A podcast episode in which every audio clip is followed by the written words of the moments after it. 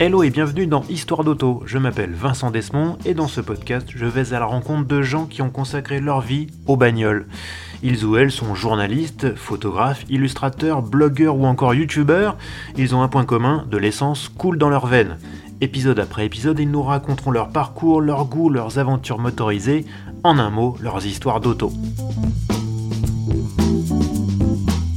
Mon invité est journaliste essayeuse à la télévision depuis déjà plus de 20 ans. En soi, c'est déjà pas banal dans un milieu qui, il faut bien le dire, reste majoritairement masculin. Elle aurait pu s'en contenter, mais c'est pas son genre. Et si elle présente depuis septembre dernier l'émission V6 sur Automoto la chaîne, avec Anthony Beltoise et Nico Edet, mon invité a aussi décidé de se lancer sur YouTube. Alors, passer de la télé au web, est-ce facile? On en parle avec Jessica Popina dans ce 18e épisode d'Histoire d'auto.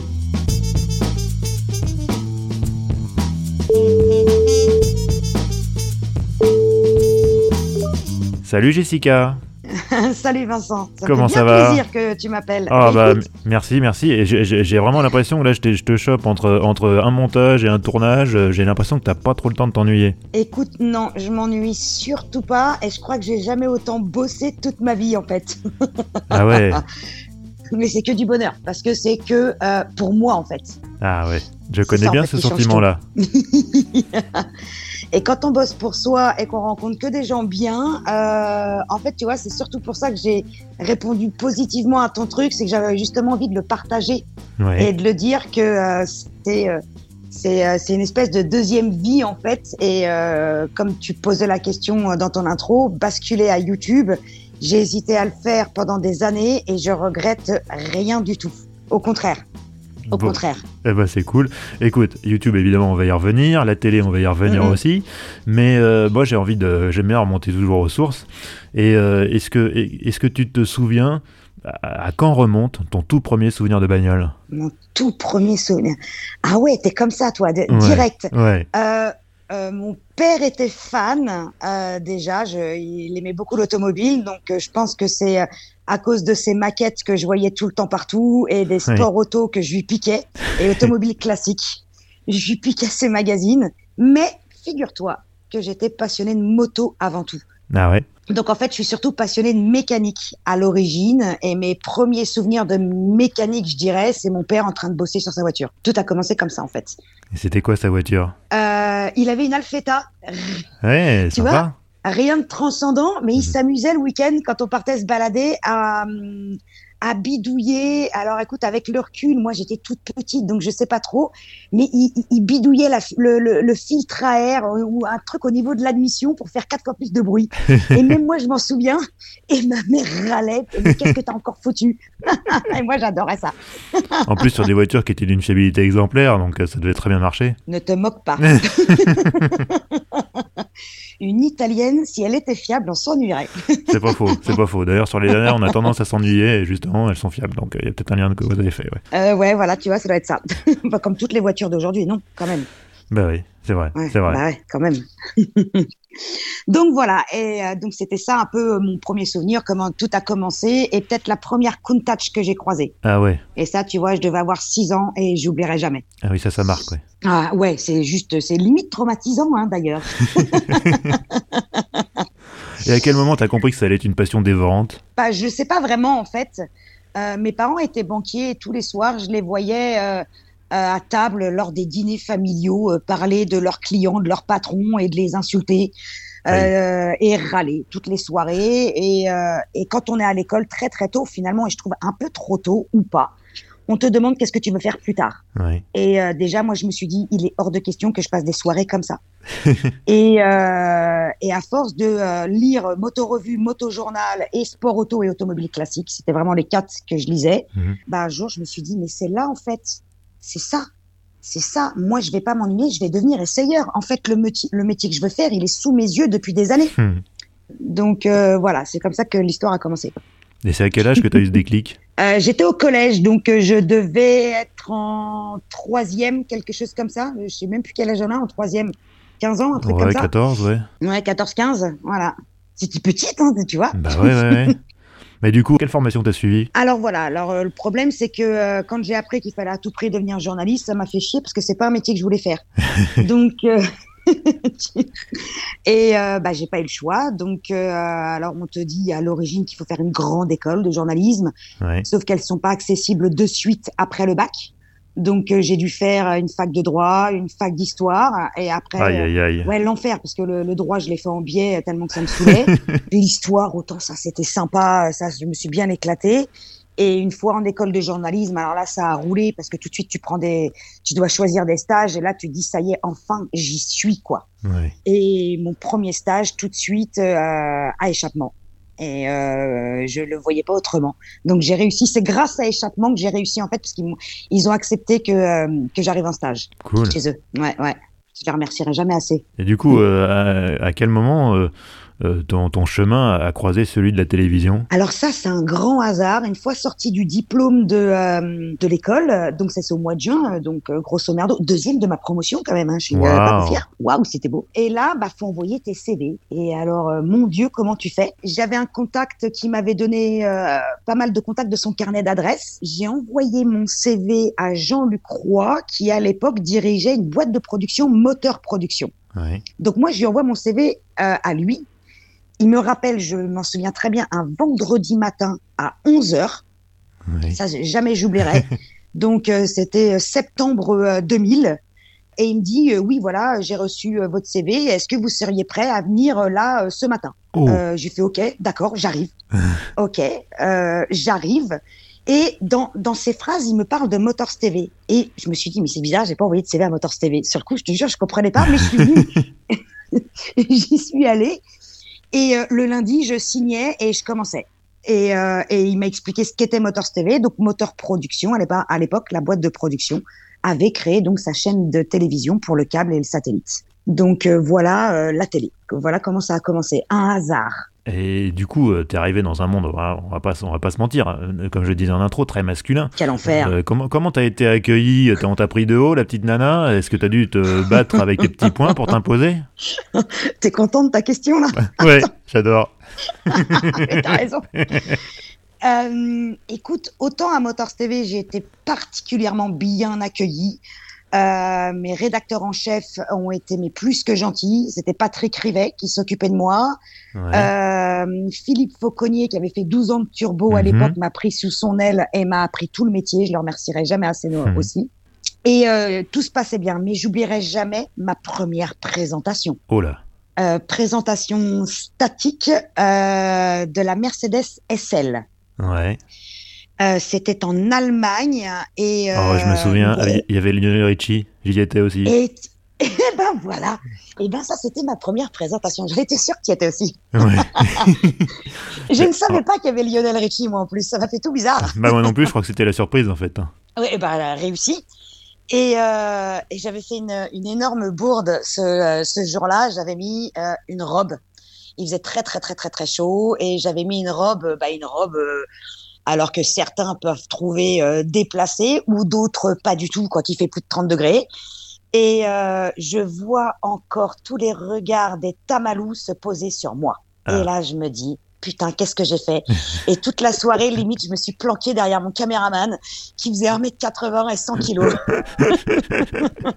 Alors faut, faut préciser pour, pour nos auditeurs qui connaissent pas forcément, Oui. dans, dans, le, dans le petit monde des journalistes automobiles, le, le, le, Tamalo c'est Ah un journaliste, on va dire, plutôt âgé, euh, à la santé parfois un peu fragile, potentiellement assez concupiscent, notamment vis-à-vis des rares femmes qui exercent dans la profession. Euh, donc, et même euh, des petits jeunes, hein, des petits jeunes mecs aussi quand même. ouais, alors bah, Ouais. Pour, pour moi, dans alors, c'est marrant parce que du coup, on n'est pas tous d'accord sur la définition, mais pour moi, le, le Tamalou est plutôt âgé quand même, hein, globalement. Oui, mais oui, oui, parce que Tamalou, ça vient de quand- à chaque fois qu'ils se rencontrent, qu'ils se revoient tous en présentation, bah c'est t'as mal où? Où est-ce que t'as mal? Tu vois? Et ils font leur bilan de santé en fait. Ah oui. voilà d'où ça vient. Donc t'étais le centre de l'attention, mais pas pour les bonnes raisons, quoi. Euh, voilà, c'est ça. Donc euh, à partir de ce moment-là, j'ai arrêté les robes, j'ai arrêté les jupes et je me suis habillée avec des jeans quatre fois plus grands euh, ou trop grands pour moi. Oh. Et euh, j'ai caché ma féminité pendant pas mal de, de temps. Et je me suis attardée à faire mes preuves pendant, euh, pendant, pendant très longtemps. Je préfère même pas compter et réfléchir et donner une date, mais pendant très longtemps. Donc, euh, donc voilà. Et, euh, et pour autant, beaucoup, beaucoup de tamalou ou pas, m'ont vraiment accueilli à bras ouverts et j'ai le souvenir de vraiment de certains qui étaient vraiment adorables pour moi et d'autres que j'ai appris à connaître sur le tard qui étaient vraiment sympas finalement. Mais c'est quand même pas arrivé au point où tu t'es dit est-ce que j'ai bien choisi, est-ce que j'ai vraiment ma place ici, est-ce que j'ai choisi le bon métier? Jamais, jamais j'ai changé d'avis en fait. Plus ils étaient durs avec moi et plus je me disais je vais vous prouver que j'y arriverai. Ah, c'est bon ça. Ouais, ouais. Et bah, même au départ, hein, tu sais, quand je disais que je voulais être essayeur, mais même à mes parents, on me dit mais euh, c'est quoi cette idée? Non, mais débile, c'est pas un métier. Donc, je comprends. Je peux, comprendre. Hein. Je, peux complètement comprendre cette réaction. et plus on me le disait, et plus je répondais, bah vous verrez bien que je vais vous le prouver. Et euh, voilà, en fait. En fait, faut jamais, faut jamais me dire de pas faire les choses. C'est comme ça que je l'ai fait. et en plus, euh, ils du coup, après, ils t'ont vu à la télé, donc ils doivent être très très fiers, quoi. Ouais, c'est vrai que, mais ils étaient c'était une fierté qui m'ont pas, on me l'a pas dit tout de suite, et c'est venu assez, c'est venu sur le tard en fait. Et en général, les, proches et les parents, euh, on ne dit pas facilement à nos proches qu'on est fier d'eux. On le dit sur le tard, tu vois. Ouais, ouais, ouais. Mais après, ouais, ouais. Mm, mm. Ouais, mes parents sont un peu comme ça aussi. Maman, papa, je te vous embrasse. Euh, alors, tu as, un, CV euh, long comme le bras. Tu as travaillé pour Turbo sur M6, pour Automoto sur TF1, pour Direct Auto sur C8 parfois même au, même moment. Euh, c'est quoi ton secret pour arriver à piger pour trois émissions concurrentes? Euh, je, demande pour un ami. Eh bien, écoute, un ami pour toi. Euh, alors, les trois chaînes en même temps, j'ai pas trop le droit. Chaque fois, c'était deux, en fait. en fait, je suis partie de Motors TV euh, et là, je me suis dit, il faut que je fasse euh, autre chose. Euh, se faire embaucher, tu dois le savoir aussi bien que moi, avoir un contrat aujourd'hui dans ce métier, c'est impossible. Ouais. Ou alors miraculeux. Hmm. Et donc, du coup, la piche s'offre à nous. La piche, c'était vraiment quelque chose d'idéal avant 2002-2003.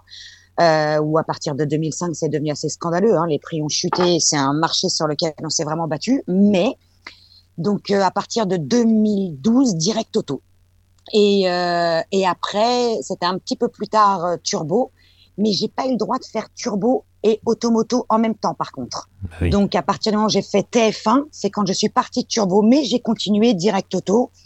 Et le secret, il y en a pas vraiment. Peut-être qu'ils avaient besoin d'une fille, peut-être qu'ils avaient besoin de quelque chose de différent. Ouais. Peut-être que sans le savoir, j'ai surfé sur cette vague. Ça, je dois t'avouer que je, je, je s'il y a un secret, je le connais pas vraiment. C'est une opportunité, une chance. Peut-être que mon travail leur plaisait, je ne sais pas. Et on n'est pas nombreux à faire de la télé aussi, hein, quand même. Hein. Ouais. Bah ouais, sur le marché, on est peu nombreux. Enfin, on est peu nombreux, on est de moins en moins nombreux surtout. Donc désolé de te décevoir s'il n'y a pas un secret miracle, mais euh, peut-être qu'ils avaient besoin d'une fille. je, je, je ne sais pas. Je ne sais pas.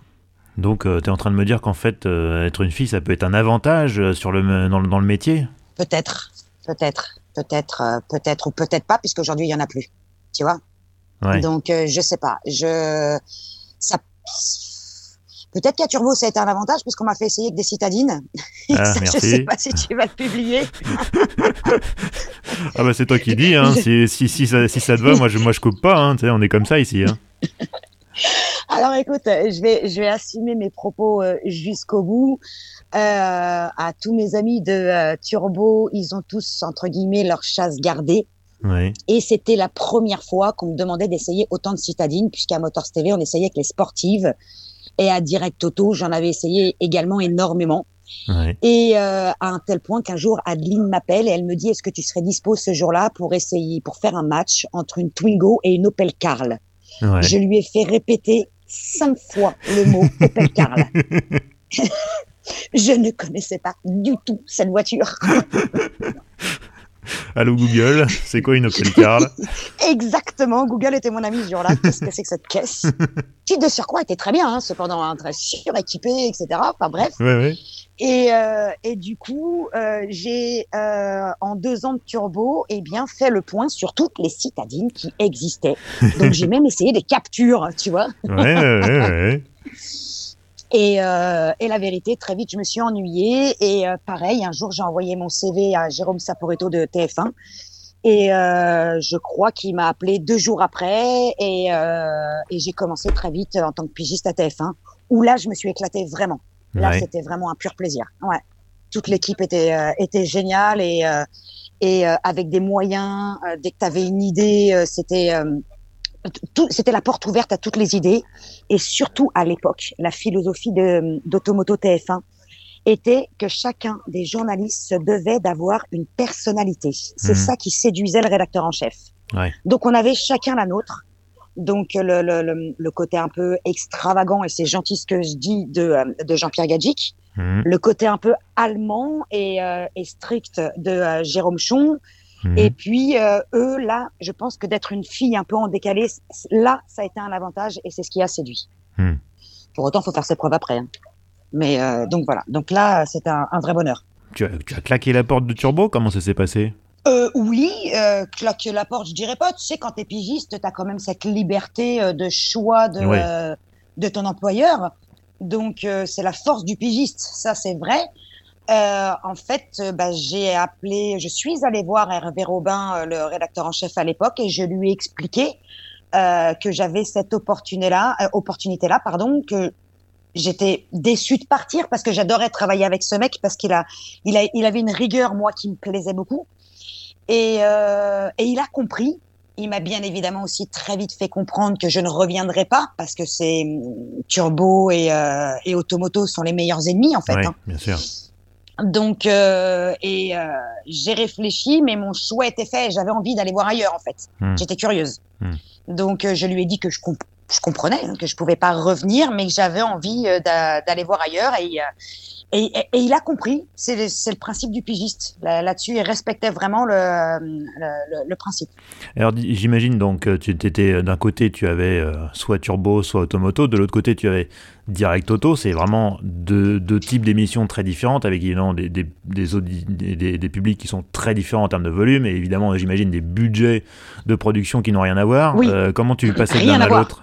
Euh, bah écoute, passer de l'un à l'autre, c'est facile en fait, puisque c'est un plaisir de travailler pour les deux, pas le même plaisir. Il est vrai qu'on avait un peu plus de moyens et de temps de tournage pour, euh, pour Automoto. Euh, si j'avais envie euh, d'essayer la moindre voiture euh, de l'autre côté de la France, pour Automoto, ça ne posait aucun problème. Dire tout était dans la vente du sujet en fait. Mmh. C'est-à-dire que tu, on, la complexité là du pigiste, c'est vraiment de s'adapter aux médias pour lesquels tu travailles. Tu n'utilises pas les, euh, le, le, même angle d'attaque, tu n'utilises même pas la même manière d'écrire, tu n'utilises pas non plus la même manière de faire et d'analyser une voiture. Et euh, tu te dois de t'adapter à chaque média et à chaque volonté du rédacteur en chef. Et, euh, et finalement, c'est peut-être ça, ça devient une force à la fin parce que tu sais à peu près tout faire en fonction du média Mmh. Et c'est là aussi la force de connaître son métier de journaliste. Si tu écris pour le Parisien, tu vas pas écrire euh, la même chose que pour le Figaro, par exemple. Ouais. Tu vois, donc c'est là, c'est un peu la même chose. C'est pas la même, ils ont pas la même philosophie, la, la même approche de l'automobile. Donc passer de l'un à l'autre, c'est facile. Bon, alors depuis, euh, depuis septembre, tu as, tu as un peu changé de chaîne et tu as changé d'émission. Tu présentes l'émission V6 sur Automoto, Automoto oui. la chaîne, avec euh, oui. Anthony Beltoise et Nico Hédet. Euh, alors c'est pas, Oui. la, c'est pas la première fois qu'il y a une émission de bagnole qui est présentée par trois personnes. Mais du coup, quel rôle tu, tu, tu joues dans, cette, dans, ce, dans ce trio? Le rôle, le rôle. D'ailleurs, est-ce que vous avez des rôles attribués? Je sais pas, c'est peut-être pas, On peut-être pas a- comme ça que ça marche. Ouais, si. Alors, dans l'émission, il y a effectivement chacun a son rôle, c'est-à-dire que je vais être le fil conducteur de l'émission et euh, Nico Hédet a sa rubrique, Anto là aussi. Et dès qu'on a l'opportunité, en effet, on la présente à trois. On le fait pas pour toutes les émissions, on le fait pour certaines seulement. Et euh, j'ai donc le rôle de, de ce fil conducteur et d'animer toute l'émission. Et, euh, et là, ça, je dois t'avouer que ce projet-là, quand on m'a appelé au mois de juin, là, je me suis dit, ça va être génial. Parce que Nico Edes, c'est un pote depuis 20 ans. Mhm. Euh, On l'embrasse. aussi, on l'embrasse. On est aussi barrés euh, l'un que l'autre et voire même débiles sur certaines choses. et Anto, je le connais aussi depuis longtemps parce que du coup, je travaillais aussi avec lui à Automoto TF1. Mhm. Et là, du coup, euh, c'était vraiment l'opportunité d'apporter quelque chose à cette émission. Et on l'a un peu prouvé pour l'émission de Noël, euh, où tous les trois, on s'entend bien. Et il y a une espèce de, euh, il y a un vrai feeling entre nous et une, et une véritable amitié qui, dans nos propos, se ressent. C'est-à-dire qu'on se connaît très bien Mhm. et on est tous les trois différents, chacun sa personnalité, mais on a surtout tous les trois une mauvaise foi. C'est la base, ça, c'est la base. voilà, c'est ça. Donc, euh, et ce feeling, je pense, fait la différence euh, avec euh, d'autres trios ou d'autres duos. Et justement, c'est peut-être là que Automoto la chaîne a compris beaucoup de choses sur la, le nouvel angle que prennent les médias aujourd'hui. Euh, on ne fait plus de télé, on ne fait pas la télé à l'ancienne. Hmm. J'entends par là, c'est pas le présentateur debout hyper strict. Il faut que ce soit délire et qu'il y ait une proximité avec le téléspectateur. Hmm. Et je pense que ça, c'est important. C'est aujourd'hui pour le média, c'est important puisque le gamin, si tu veux le séduire aujourd'hui, il va pas attendre 10 euh, heures ou 11 heures euh, le dimanche matin pour regarder l'émission qu'il veut. S'il veut regarder quelque chose, eh bien, il le veut tout de suite. Et donc, il va le rechercher sur YouTube ou il va le rechercher mhm. en VOD, il va le rechercher ailleurs. Et il veut aussi qu'il y ait cette proximité et qu'il se sente un petit peu intégré dans notre univers. Hmm. qu'il n'y ait pas de barrière. Je ne sais pas si je m'explique bien. Ouais, ouais une espèce d'alchimie euh, qui fait que voilà, on est un peu, on a un peu l'impression de retrouver une, bande de copains, quoi. Voilà, c'est ça, exactement. C'est un peu comme si on parlait de voiture au bar, mais qui soit pris dans la conversation. Hmm. On l'emmène dans notre histoire, en fait. On l'emmène dans notre aventure et on l'emmène avec nous. C'est comme s'il était passager dans la voiture, en fait. Tu vois, il faut, faut qu'il y ait cette proximité avec, euh, avec les gens. Et, euh, et ça, en tout cas, ce média-là l'a bien compris. Oui, on sort un peu du journalisme automobile à papa, quoi, en fait. Ouais, voilà, c'est ça. Ouais, ouais, ouais, oui, oui. Ce qui n'est pas forcément bah péjoratif, hein, mais euh, voilà, c'est le côté euh, formaté, un petit peu euh, historique. Voilà, et ça, faut que ça change, et, et eux l'ont changé. Direct Auto l'a un peu changé aussi d'ailleurs. Ils ont un peu plus de proximité aussi avec les gens et c'est hyper important. La télé doit te faire voyager, mais il ne doit pas y avoir de distance avec le téléspectateur. Et c'est pas c'est pas c'est pas toujours évident à faire d'ailleurs. Donc voilà, je sais pas si je suis claire. Hein. Non, tu étais très clair. et puis c'est l'avantage, c'est que tu, amènes naturellement le sujet qui suit, puisque tu parlais de, de, la, de la génération YouTube. Effectivement, c'est vrai que enfin, moi-même, j'avoue que je suis pas mal accro à, cette plateforme de vidéo. Euh, et, tu t'es lancé depuis un peu plus d'un an dans le YouTube game, comme disent les jeunes, avec ta, avec ta chaîne qui s'appelle J'essaye ta caisse, Jess comme Jessica. Est-ce que tu peux nous expliquer le concept? Euh, Et le concept, alors il est très simple. Il n'y a pas de concept. Ah pardon. si, il y en a, il y en a vraiment un. J'essaye la caisse des gens. tout simplement. Pour moi, c'est simple. ah ouais, il est hyper simple. Euh, en fait, pendant pendant pas mal de temps, je crois que 18 mois avant, beaucoup de gens me disaient mais pourquoi tu fais pas ta chaîne YouTube? Pourquoi tu fais pas ta chaîne YouTube? J'ai entendu cette question de la part de mes proches à multiples reprises. Ouais. J'osais pas, je voulais pas, euh, et surtout j'avais l'esprit télé. Et je me disais, mais tu te rends même pas compte de faire un sujet pour YouTube, c'est beaucoup de temps, c'est beaucoup de préparation, c'est énormément d'heures de travail. C'est pas accessible financièrement. Il faut du matériel, il faut un caméraman, un ingé son derrière, faut monter. Et là, on m'a dit, non, mais arrête tes conneries. On te demande pas de faire de la télé, on te demande de faire du YouTube. C'est pas pareil. Et je voulais pas. J'avais, j'avais un peu cette idée de vieille que, bah, c'était, euh, c'était pas qualitatif, en fait. Euh, et, du grand n'importe quoi. J'avais rien compris en fait. Bah oui. Et j'ai voulu apporter une petite touche qualitative parce que on voit justement la voiture rouler. J'essaye de montrer un maximum sur la voiture. J'ai essayé d'y apporter mon savoir-faire de la télévision et tout en faisant du YouTube. Donc, euh, un tournage euh, automoto, par exemple TF1, va durer deux jours pour l'essai d'une voiture. Là, ça dure quatre heures. Ouais, c'est déjà pas si mal. Hein. Ah, c'est déjà pas mal. Ouais, c'est déjà pas mal. Oh, je bosse, ouais. oui, Et donc voilà. Et je me suis, euh, je me suis lancée grâce à un mec.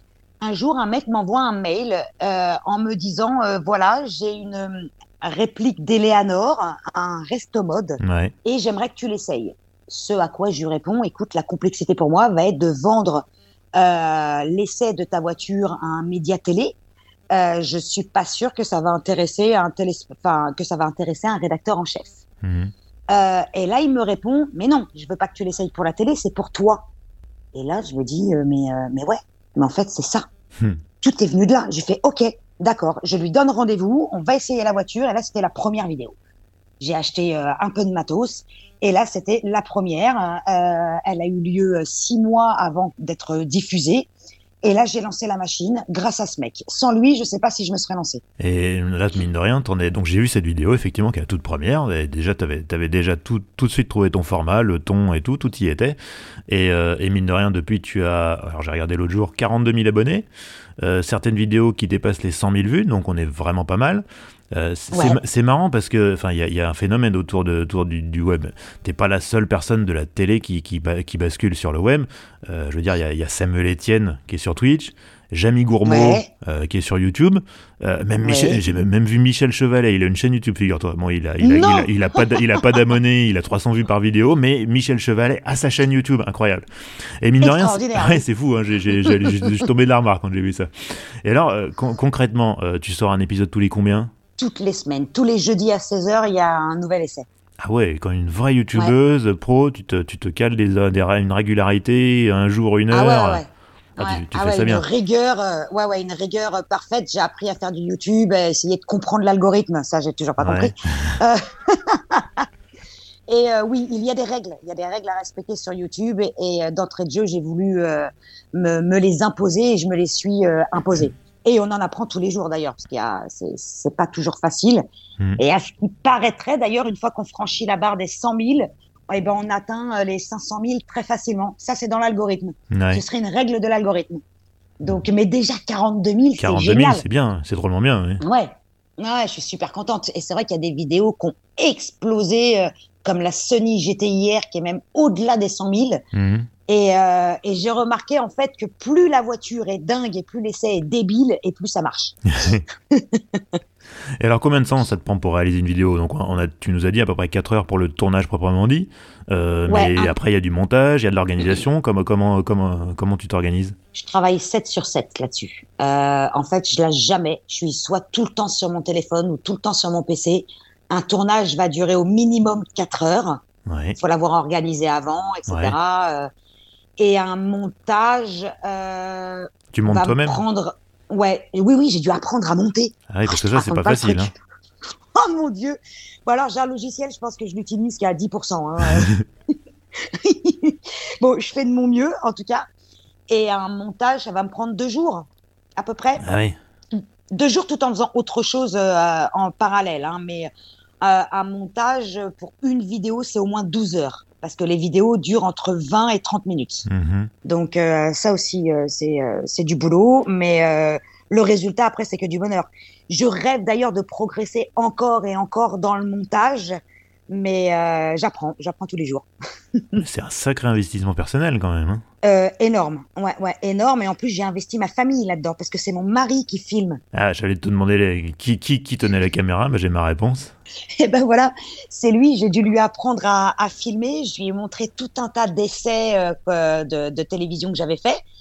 Et, et lui expliquer, voilà, faudrait faire ci, faire ça. Donc, il regarde après ce qu'il filme, ce que ça rend une fois euh, à la télé, euh, enfin sur l'écran de l'ordinateur. Et on travaille tous les jours et on essaye d'apprendre euh, tous les jours. Et nos enfants ont également participé. Euh. Ils participent régulièrement et ils filment aussi. Figure-toi, j'embarque toute la famille en fait, parce qu'on tourne le dimanche. Ah oui, Oui. En fait, j'emmène tout le monde avec moi. C'est une affaire de famille, j'essaye ta caisse. bon bah écoute, tant que ça les amuse, ça va. Oui, ça, ah, ça- quand il fait froid, ça les amuse pas. C'est bizarre. Tu Je m'étonnes. comprends pas. Bon, et, et toi alors, que, bah, du coup, t'as- avec cette chaîne, t'as- déjà par, par ton métier, tu as essayé plein de bagnoles différentes. Avec cette chaîne, t'en essayes encore d'autres euh, que t'as pas forcément pu essayer quand elles étaient lancées. Quels sont tes goûts en matière d'auto? T'es plutôt sportive italienne, euh, belle anglaise, puissantes allemandes, euh, muscle car américaine? Dis-nous tout. Moi, j'aime tout tant que c'est débile, en fait, tant que c'est extravagant. tu vois, il faut que ce soit extravagant. Alors là, c'est. euh, euh, il est clair que tout ce qui est citadine et SUV, tout machin, l'ère d'aujourd'hui, euh, autant ne même pas en parler parce que euh, je vais être critique. Ah, il y, a, il y a- il y a des su- il y a des SUV qui sont, qui sont, qui sont débiles. Hein. Tu prends un Range Rover Sport SVR ou un, un, un G63 AMG, c'est bien débile. Hein. Ouais, ouais, ouais, ou un Urus, ça c'est encore plus débile. T'aurais imaginé, toi, il y a 20 ans, que, que Lamborghini sorte un Urus, mais jamais on l'aurait imaginé. Bon, pourquoi Jamais. pas Ils avaient déjà sorti le LM002, donc c'était pas complètement ouais, mais incohérent. pas pour les mêmes raisons. Pas pour les mêmes raisons, vrai, tu vois. C'était, tu vois. J'ai pas de, à titre perso, ouais, je rêverais de me racheter une Lancia Delta intégrale, c'est sûr. Mhm. Mais euh, ou une Nissan GTR, tu vois, j'aime les caisses extravagantes, j'adore les Subaru, il faut qu'il y ait un gros béquet derrière. J'aime les caisses débiles en fait. Débiles et, et pas forcément belles. Parce Ouais. que si tu regardes en soi le design d'une Sub, d'une GTR ou d'une Delta intégrale, euh, c'est pas spécialement beau quand Non, même. Une non, Lancia, c'est un. CX de boîte. Ouais, voilà, j'aime tout ce qui est décalé. faut que ce soit extravagant. Qu'il y ait des chevaux, Ah quatre ouais. motrices c'est bien, un truc qui accroche, qui, qui te te catapulte. Ouais, voilà, un truc, euh, un truc insensé, quoi. Un truc. euh, Mais après, tu vois, j'ai eu l'opportunité d'essayer le Taycan Turbo S. Ouais. Bon, électrique. Mhm. J'ai aimé son extravagance aussi, tu vois. Bon, pour rien au monde, j'en achèterais même si j'avais l'argent, hein. Euh, parce que une voiture électrique, c'est sympa, mais ça, c'est, je, je- je n'y arrive pas encore. Et d'ailleurs, le, corps humain n'est pas prêt hein, pour subir euh, toutes ces accélérations et tous ces freinages de cette voiture. hein. Elle, est- elle est folle, c'est Oui. complètement fou. Il y a moyen de s'en rendre malade, ouais. Et, et exactement, j'ai rendu Nico Edem malade. il a été malade, il faut le dire, le pauvre, parce qu'il était passager. J'aime voilà tout ce qui est extravagant. Après, oui, j'ai une faiblesse pour euh, la Lancia Delta intégrale. C'est clair. Je peux pas, je peux, je peux pas le nier. Mhm. Et les anglaises ne me déclenchent pas grand chose. Pareil, les- au niveau des anglaises, là, t'en parlais. euh, je vais aimer euh, les caisses anglaises, euh, ouais, aussi débiles, quoi. Une radicale, tu vois, j'aime la Ouais. radicale. Tu te rends compte qu'avec une voiture de, de, de course, tu peux aller à la boulangerie, quoi, descendre les Champs-Élysées avec une voiture de course.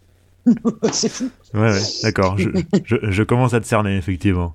Et, et du coup, toi, Jessica, tu roules en quoi? Tu roules en un truc débile ou, ou pas du tout? Non, je ne roule pas en truc débile, euh, je roule en M3, Ah, euh, quelle génération? La F80. Ah oui, euh, bah, dis donc, Oui. toi, la, toi, la- C'est un peu débile, oui, c'est un peu débile, j'avoue, c'est un peu Ouais, débile. ouais, déjà, ça, ça déménage pas mal quand même. Oui, c'est un choix euh, de famille. C'est ce que voulait à tout prix mon mari. Euh, moi, je voulais une GTR et, euh, et euh, bah, je, je l'ai laissé faire et on a pris la M3 finalement. Ah, ça, C'est, pas, Voilà. c'est pas, c'est pas, c'est pas un mauvais compromis, hein, quand même. C'est une super caisse. C'est une super caisse. Attends, c'est génial. C'est qu'à chaque fois qu'on la démarre le matin dans le garage, euh, quand elle est à froid là, mais c'est- juste magique. Ça fout un de ces bordels. Je crois que tout le quartier est au courant quand on part le matin. Et, et, et, et av- Mais- et avant ça, tu, tu, tu- c'est ta seule voiture d'ailleurs? T'as, pas, un, pas un, un- un petit joujou un peu ancien ou un truc euh? Non, j'ai plus, j'ai plus, j'ai plus ma Lancia Delta intégrale. Ah, t'en avais, ah bah t'en avais une alors? Et oui, je l'ai eu pendant huit ans. Mais pourquoi tu t'en es débarrassé Delta intégrale. Eh bien, euh, quand je suis devenue maman, voilà, en fait, c'est ça qui s'est passé. C'est que j'ai eu un, un petit accrochage et la complexité pour trouver les pièces pour cette voiture, mais elle est folle.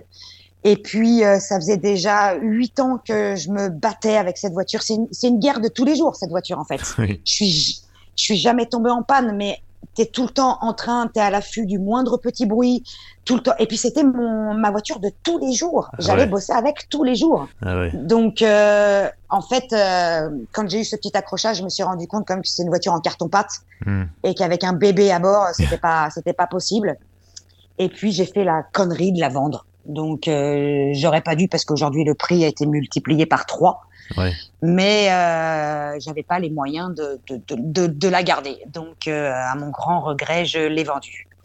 Donc euh, voilà, pour me venger à la maison, je dois avoir une dizaine de maquettes de Delta intégrale. euh, Voilà. Et, maintenant, tu te mords les doigts et tu t'en voudrais une, quoi. Euh, ouais, si je pouvais, ouais. Mais les prix, c'est hors de prix. Si Ouais. t'en veux une belle, une vraie, une- c'est c'est hors de prix. C'est hors de prix, tu vois. Ben... T'es à 80 ou 100 000 maintenant. Oh, certaines, mais ça, c'est l'Evo 2. À la rigueur, je suis pas. euh, Une Evo 1 suffirait, hein, même une 16 soupape. Hein. Pour une, pour une belle 16, euh, ouais, faut au moins 30 hein, quand même. Facile. Ouais. 30 000, hein, je parle. Ouais, ouais. Mais cette caisse est dingue. Tu vois, j'ai j'ai fait une vidéo d'ailleurs euh, grâce au club euh, qui s'appelle le Deep 75, là, un club de l'Antia Delta. Les mecs, en fait, sont arrivés avant moi euh, sur le lieu de rendez-vous et avec 10 Lancia Delta intégrales. Waouh. Moi, on arrive sur le lieu et là, je vois les 10 Lancia Delta intégrales alignées. Jessica, Euh, comme, une, comme une folle. Alors là, les larmes aux yeux. Oh. Les larmes aux yeux. Ah ouais, non mais c'est... Euh, euh, ouais, parce que je suis très émotive avec les voitures. Je, je vis vraiment avec. Et, euh, et là, j'étais folle. Sans doute pour moi, à titre personnel, une des plus belles vidéos parce que qui soit venu avec 10 Lancia et j'en ai essayé, euh, je crois, 4 ou 5. J'ai fait la 8 soupapes, 16 soupapes, Evo 1, Evo 2 et, euh, et une préparée. C'était, c'était dingue, tu vois. C'est vraiment l'amour de cette voiture. Et quand je me suis assise dedans, je me suis dit, mais oui, en fait, c'est elle. Et c'est peut-être la seule vraiment qui me déclenche ça. Waouh. Bon, faut que je regarde cette vidéo. D'ailleurs, je mettrai le, le, lien vers ta chaîne YouTube dans la, dans la description de, de l'épisode, parce qu'évidemment, il faut que les gens aillent voir ça. Mais du coup, je vais, je, vais, ajouter cette, cette vidéo-là à, ma playlist, parce que là, tu me, tu me, donnes, tu me donnes vraiment envie. Même si je suis pas un, gros, un, grand fan de la Delta, même j'aime bien, c'est voilà, aussi, aussi mon enfance. Tu sais, bon, je sais pas si tu as déjà écouté les précédents épisodes, euh, je termine toujours ces, ces, ces, podcasts par, par quatre questions rituelles. Oui. Et, la première concerne, euh, bah, euh, je pense qu'on est, on est quand même souvent tous en train de regarder des sites d'annonces de bagnoles, parce que même si on n'achète pas, on aime bien regarder et rêver et tout et s'imaginer au volant de, de bagnole. C'est quoi ta, ta, dernière recherche sur les sites de petites annonces? Une Subaru. Ah. Je, ouais, je suis allé regarder euh, les, les, Subaru euh, GT Turbo, euh, celles juste avant 2000, 97, 98. Ouais, quand vraiment ça commençait à devenir un phénomène. Exactement. Et je suis en pour parler, peut-être pour m'en offrir une. Là, je suis en train de chercher. Voilà. Ouais, c'est le bon moment pour acheter ça parce que je pense que là, ça doit être, euh, ça doit être en train de tout doucement remonter parce que les gens se rendent compte que euh, c'est à ce moment-là que, que, que, Subaru est arrivé vraiment et est devenu. Euh, effectivement, je me souviens, dans la fin des années 90, début 2000, c'était la caisse à avoir, la Subaru. vraiment la voiture à avoir, exactement. Ça a été spectaculaire ce qu'ils ont réussi à faire à l'échelle internationale avec cette voiture. Comment ils ont réussi à séduire le monde entier, quoi. C'est fou. C'est fou ce qu'ils ont fait. Et surtout qu'elle coûtait vraiment pas cher à l'époque. Après, les prix ont quand même flambé. Dix ans plus tard, ça, ça, ça, valait une fortune, c'était devenu n'importe quoi. Mais à cette époque-là, c'était vraiment une super affaire. mais c'est ça qui avait séduit d'ailleurs tout le monde. Hein. C'est ce, ce, rapport euh, qualité, enfin qualité, non, ce rapport prix-performance. Ouais, ouais, oui, parce que la qualité, euh, enfin, c'était fiable, mais après, c'était la, présentation intérieure, c'était vraiment. Euh... On l'achetait pas pour ça, non. en fait. On une Subaru, ça, oui, tu n'achètes pas une Subaru pour avoir des sièges chauffants, ça c'est clair. Ni la clim d'ailleurs, tu t'en fous. Oui, oui, oui. Mais tu avais quand même les vitres sans encadrement et ça, c'était la classe. Ouais, ouais, la classe à l'époque. Ouais, ouais, c'est vrai, c'est vrai. Bon, bah, je, vous tiendrai au courant. Tu nous tiendras au courant quand, quand tu auras trouvé, trouvé ta, ta, belle Subaru. Peut-être que tu feras une vidéo d'ailleurs. Eh bien, j'en ferai sans doute une. Euh, en fait, tout ça, c'est à cause d'un participant de la chaîne, à ma chaîne YouTube. Ah. Euh, qui s'en est acheté une. Et, on a essayé sa voiture euh, il, y a, il y, a, bientôt un an. Il avait une mini GP et il l'a vendue pour racheter ça. Et je l'ai croisé en vallée de Chevreuse en tournage et je me suis dit, mais moi j'en veux une. Et je le croise quasiment à chaque tournage et à chaque fois je lui dis, si tu la vends, c'est à moi. tu n'as pas le droit de la vendre à quelqu'un d'autre. c'est génial ça. Et, et, en plus, mon mari finalement ne connaissait pas et a été séduit par la voiture. Et voilà quoi. Donc euh, je te tiendrai au courant, je te dirai. Rendez-vous dans quelques mois. ça marche. Et, et, euh, et amis poditeurs, je vous tiendrai au courant sur les réseaux sociaux, euh, page Facebook et, Twitter d'Histoire d'auto. Euh, Jessica, ton meilleur souvenir de road trip, c'est quoi? Mmh, Oh putain, tu me poses une colle. Ah, prends ton temps. Ça peut être euh, lié, ça, peut être un road trip avec une, une Lada Niva ou n'importe quoi. Hein. L'important, c'est c'est pas forcément le, la, voiture en elle-même, ça peut être l'expérience que tu as vécue. Euh, j'en j'en ai deux en tête, mais je vais m'arrêter à une en particulier. Euh, j'étais à Motors TV et on part pour l'essai d'une SLR McLaren. Déjà, ça commence bien. Et exactement. Et, et en fait, c'est quand on est arrivé à l'aéroport on est venu me chercher en mébar. et là, tu te dis que rien que dans la journée, tu as essayé. Alors attends, pour combien Pour combien en euros de voiture Combien ça coûtait? Enfin, tu vois, il y a beaucoup de zéros derrière. La, la mébar longue, je crois que c'était plus de 400 000 balles. Et la SLR, elle était euh, en, version courte, c'était 300, 300 000, quelque chose comme ça. Et la SLR, ouais, tu devais bien être à 200, 250 000, ouais. Voilà, donc dans la journée, je me suis assise dans 600 000 euros de voiture. Enfin, tu vois, donc c'était ça. C'est-à-dire que c'était la surprise. Et puis, Motors TV, à l'époque, c'était un petit média. Donc, euh, on n'avait pas accès toujours à ce genre de supercar qui était la SLR McLaren. Et donc là, la surprise, c'est parti pour ce road trip. Et on vient de chercher en Mébar, je t'assure dans une Mébar. Et la SLR McLaren, je n'oublierai jamais, j'attendais devant le château qu'on me l'apporte pour, euh, pour aller tourner avec. Et quand elle est arrivée, je vais utiliser une expression un peu vulgaire, mais elle m'a fermé ma gueule. C'est-à-dire hmm. que le design était tel que je ne savais pas quoi dire. En vrai, ah elle est, elle m'a subjugué. Bon, après au volant, c'était une autre histoire parce que euh, c'était. Je, le dis ou je le dis pas que c'est pas une caisse géniale. Oui, oui. enfin, tout le monde fait, fait, est à peu près d'accord pour dire que c'était pas génial. J'ai pas eu la chance d'en essayer une, mais euh, oui, apparemment les. Bon, c'était pas transcendant quoi. Non, c'est pour les pilotes de ligne droite. La, la seule chose qui était extraordinaire, c'était ce moteur et le ouais. feulement qu'il avait là. Ça, c'était magique. Mais Avec- la direction euh, horrible, les freins horribles. Ah ouais. Euh, non, c'était pas, non, c'est franchement pas génial, pas génial, pas génial. Mais c'était tellement beau que tu lui pardonnes en fait. Comme à Mm. beaucoup de caisses comme ça, hein, tu lui pardonnes ses défauts. J'adore les caisses en fait qui sont pleines de défauts et, et tu lui pardonnes parce qu'il y a des trucs derrière qui font que, comme une Clio V6, tu Ouais. vois. Ouais. C'est pas génial non plus. On peut le dire. On a le droit, ou on n'a pas le droit. Oui, oui, non, on a ici, ici, on a une liberté de parole totale, tu sais. Ouais, et Bah c'est- voilà, c'est dit. et c'était où cet essai euh, SLR En Allemagne. C'est grand J'ai l'Allemagne. oublié la ville. Ouais, mais j'ai oublié la ville. Je suis incapable de te dire. Je fait- m'en souviens pas. T'as fait que de la, de la route chiante ou t'as fait un peu de, de montagne, un peu de trucs qui tournent? Ah non, on a fait de la montagne. Ah, des trucs qui tournent. Ah non, on a tout fait. Ah, Ah. non, non, bah justement, pour, pour la télé, c'est la, la complexité et l'avantage de la télé, c'est que pour tourner, il te faut forcément euh, des routes qui tournent et des routes qui vont à peu près vite. oui. Donc euh, non, on l'a, on l'a vraiment exploité. Pour une fois, j'ai trouvé en Allemagne une route qui tourne, surtout. Parce que Ouais. en Allemagne, les routes, elles vont tout droit. Bah oui, faut, faut aller dans le sud, quoi. Euh, en Bavière, là, tu commences Ouais, à avoir des trucs qui tournent et des belles routes, mais. Exactement. Je, je crois que c'était en Bavière. Je, je suis désolée, je, je m'en souviens pas, c'est trop vieux. Oui, oui bah, je pense que c'était par là, parce qu'effectivement, des montagnes en Allemagne, il n'y en, a pas- il y en a pas beaucoup. Non, non, non, pas beaucoup. Alors, la question qui, qui, qui fait toujours euh, s'arracher les cheveux de, de, de mes, de mes invités. Ton garage idéal, sans limite de budget, 4 voitures. Une voiture seulement. Eh ouais, bah oui, c'est ça le plus dur. Sinon, 10, ça serait pas drôle. Ok. Euh, une Delta intégrale. Ouais, ça on avait compris. Voilà, j'hésite entre les Vaux 1 ou les Vaux 2 parce que les Vaux 2 a été quand même euh, est catalysé, euh, c'est embourgeoisé, c'est alourdi. Et les Vaux 1, c'est le summum en termes de sportivité plutôt. Donc euh, je dirais plutôt une Evo 1 euh, vert des York avec l'intérieur camel, les sièges baquets en cuir là, ils sont magnifiques. Ah ouais. Si en fait, on Ouais, pourrait- tu pourrais faire un configurateur euh, Lancia Delta, quoi. Ouais, ouais, exactement. euh, je prendrais bien une américaine aussi. Ouais. Je pense que je prendrais euh, une Viper, mais une Viper de course, genre une GTSR pour Ah aller ouais. sur circuit. T'as dit pas de limite de budget. Hein, Ah ouais, c'est open bar, tu peux faire ce que tu veux. Voilà.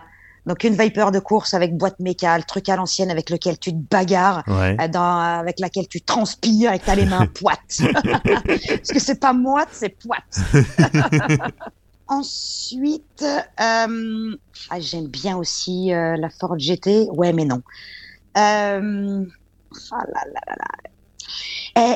Eh, J'aimerais bien découvrir la dernière Porsche Moby Dick qu'ils ont sorti. Ouais. Euh, 930, 935, c'est ça? Ouais, ouais, ouais, c'était l'hommage, oui, Ouais. il y, a- il y a un an ou deux, là, oui. Ouais, ouais. euh, ça, j'adore. Je prendrais bien ça aussi. Ouais. Euh, étonnamment, ouais, parce que j'adore cette caisse en termes de design. Je crois que j'ai une dizaine de photos à la maison. Ouais. Ça, j'aime beaucoup. Euh, donc, ça fait une allemande, une ricaine, une italienne. Et si elle est typée course, la Porsche, ça me va très bien, tu vois. Ouais. Ah, la dernière. C'est vrai qu'elle est chiante, ta question. Hein. Ah ouais, c'est Euh, pas facile. que hein. 4, hein. Ah, et On que peut pas en 4. mettre 12. Hein. Bah non. Ouais, ouais. Ah, puis tu vois, je me, Euh. je me dis là, il, il- manque quand même un, délit parce que tu vas pas utiliser la Delta tous les jours. Moi aussi. Et pourquoi pas la Delta tous les jours? Bah, je sais pas, si, c'est c'est un, un peu, c'est un peu gâché, non, une Delta tous les jours, non? Mais t'as dit pas de limite de budget, je l'entre- je l'entretiendrai. C'est pas faux, Oh. c'est pas faux. Elle va reconstruire sa Delta tous les 30 000 km. Euh, bon, un délit, un délit pour tous les jours. non, non. Ouais, t'as raison, on va mettre un délit. Ben, euh, tiens, une GTR Nismo. Allez, voilà. Pour tous les jours. Eh, Il y a un Euh, coffre. je La définition du délit par. Jessica Popina, c'est énorme. Ah oui, GTR Nismo. Quoi, c'est une boîte auto, c'est facile. Idéal pour la ville. voilà. voilà, j'ai les quatre. Si tu ne devais conduire qu'une seule auto jusqu'à la fin de tes jours, ça serait quoi? Non, mais elle est pire, cette question. Ah euh, c'est là, c'est là, elle est dure. C'est la fin, après j'arrête de t'embêter. Waouh, une seule voiture jusqu'à la fin de mes jours. Pif, paf, pouf. Euh, dis donc. J'imagine la, la- la- la salade de neurones que tu es en train de te faire. Là, t'as toutes les, je, je, je, lis dans ton cerveau, je vois toutes les, les, del- les deltas, les GTR qui se croisent. Et là, t'es en train- ça te tourne dans ta tête. Tu te dis, mais je choisis laquelle? Je choisis laquelle? C'est exactement ça. Je choisis laquelle? Et tu vois, je suis en train de regarder mes maquettes et mes photos à la maison et, et j'hésite, j'hésite euh, jusqu'à la fin de mes jours laquelle? Et une seule. Ouais, il faut un truc quand même qui, qui déménage, euh, qui déborde de caractère, où tu sais que tu vas jamais t'ennuyer, quoi. Une GT40 Une Ah. Ford GT40. Ah ouais, Ouais. Ça, c'est pas Vas-y, une, une Ford GT40. Mais la vraie, hein, l'original. Bah oui. Même, euh, tu vois, la, ouais, ouais, la- la- voilà, Ouais. celle de 66, quoi. Voilà, voilà. Voilà, ouais. Ça, ça, ça, c'est débile. Ouais. Ouais, Puis ça, ça, ça, ça, tu t'en lasseras jamais, quoi. Non, never. Non, bah, je vais me bagarrer. Bon, alors par contre, quand il neige et quand il pleut, t'oublies. Hein. Ça veut dire que j'aurai le droit de rouler que quand il fait beau. Voilà, c'est ça. Sinon, le reste du temps, tu prendras ton vélo. c'est ça. Bon, Jessica, c'était super. Merci, merci d'avoir accepté mon invitation. Avec grand plaisir, parce que ça me fait bien plaisir qu'un confrère euh, me demande de parler de YouTube, en fait. Euh, bah oui, euh, oui, on a, on a, j'explique aux auditeurs que je t'ai eu au téléphone hier et t'es- là en train de dire oui bon il y a certains confrères qui trouvent ça bizarre que je me lance sur YouTube et tout c'est un peu le en gros c'était un peu le les, les ennemis YouTube euh, berk. et, et moi je voilà j'ai déjà invité par exemple les collègues de, de, de- de POA la chaîne POA et c'était on a passé un très oui. bon moment ensemble et j'ai pas du tout d'a priori et d'ailleurs comme j'ai dit tout à l'heure je, suis- je suis- je suis moi-même un assez gros consommateur de, de vidéos sur YouTube, donc euh, et de vidéos de bagnole évidemment. Donc, euh, donc voilà, Euh, on te retrouve donc sur YouTube, la chaîne J'essaye ta caisse. Tu as aussi une page Facebook, Oui, aussi. Exactement. Jessica Popina. bah, Vous cherchez, Voilà, voilà, vous allez tomber dessus. mm, mm. Euh, Instagram, euh, Twitter, non, je crois pas. hein. Si, si, Insta, Jessica Popina aussi. Ah bah voilà, voilà. il y a tout euh, dessus. Ouais, voilà, c'est, euh, je suis Insta, Facebook et YouTube. Bon. Et pas encore Twitch, euh, ni TikTok, euh, ni Snap, euh, parce que là, il me faudrait un assistant. Oui, c'est ça. bah, c'est vrai, ça prend beaucoup de temps. hein, J'en sais quelque chose. Bon, écoute, de toute manière, je mettrai tous les liens euh, dans la description du podcast. Et puis, bah, Jessica, je t'embrasse et je te remercie encore euh, d'avoir accepté ma, ma petite invitation. C'est moi qui te, qui te remercie vraiment et merci encore pour l'invitation. C'était un chouette moment. Eh, bah, c'est cool. Merci, Jessica. Bye bye. À bientôt, Ciao. Vincent. Au revoir.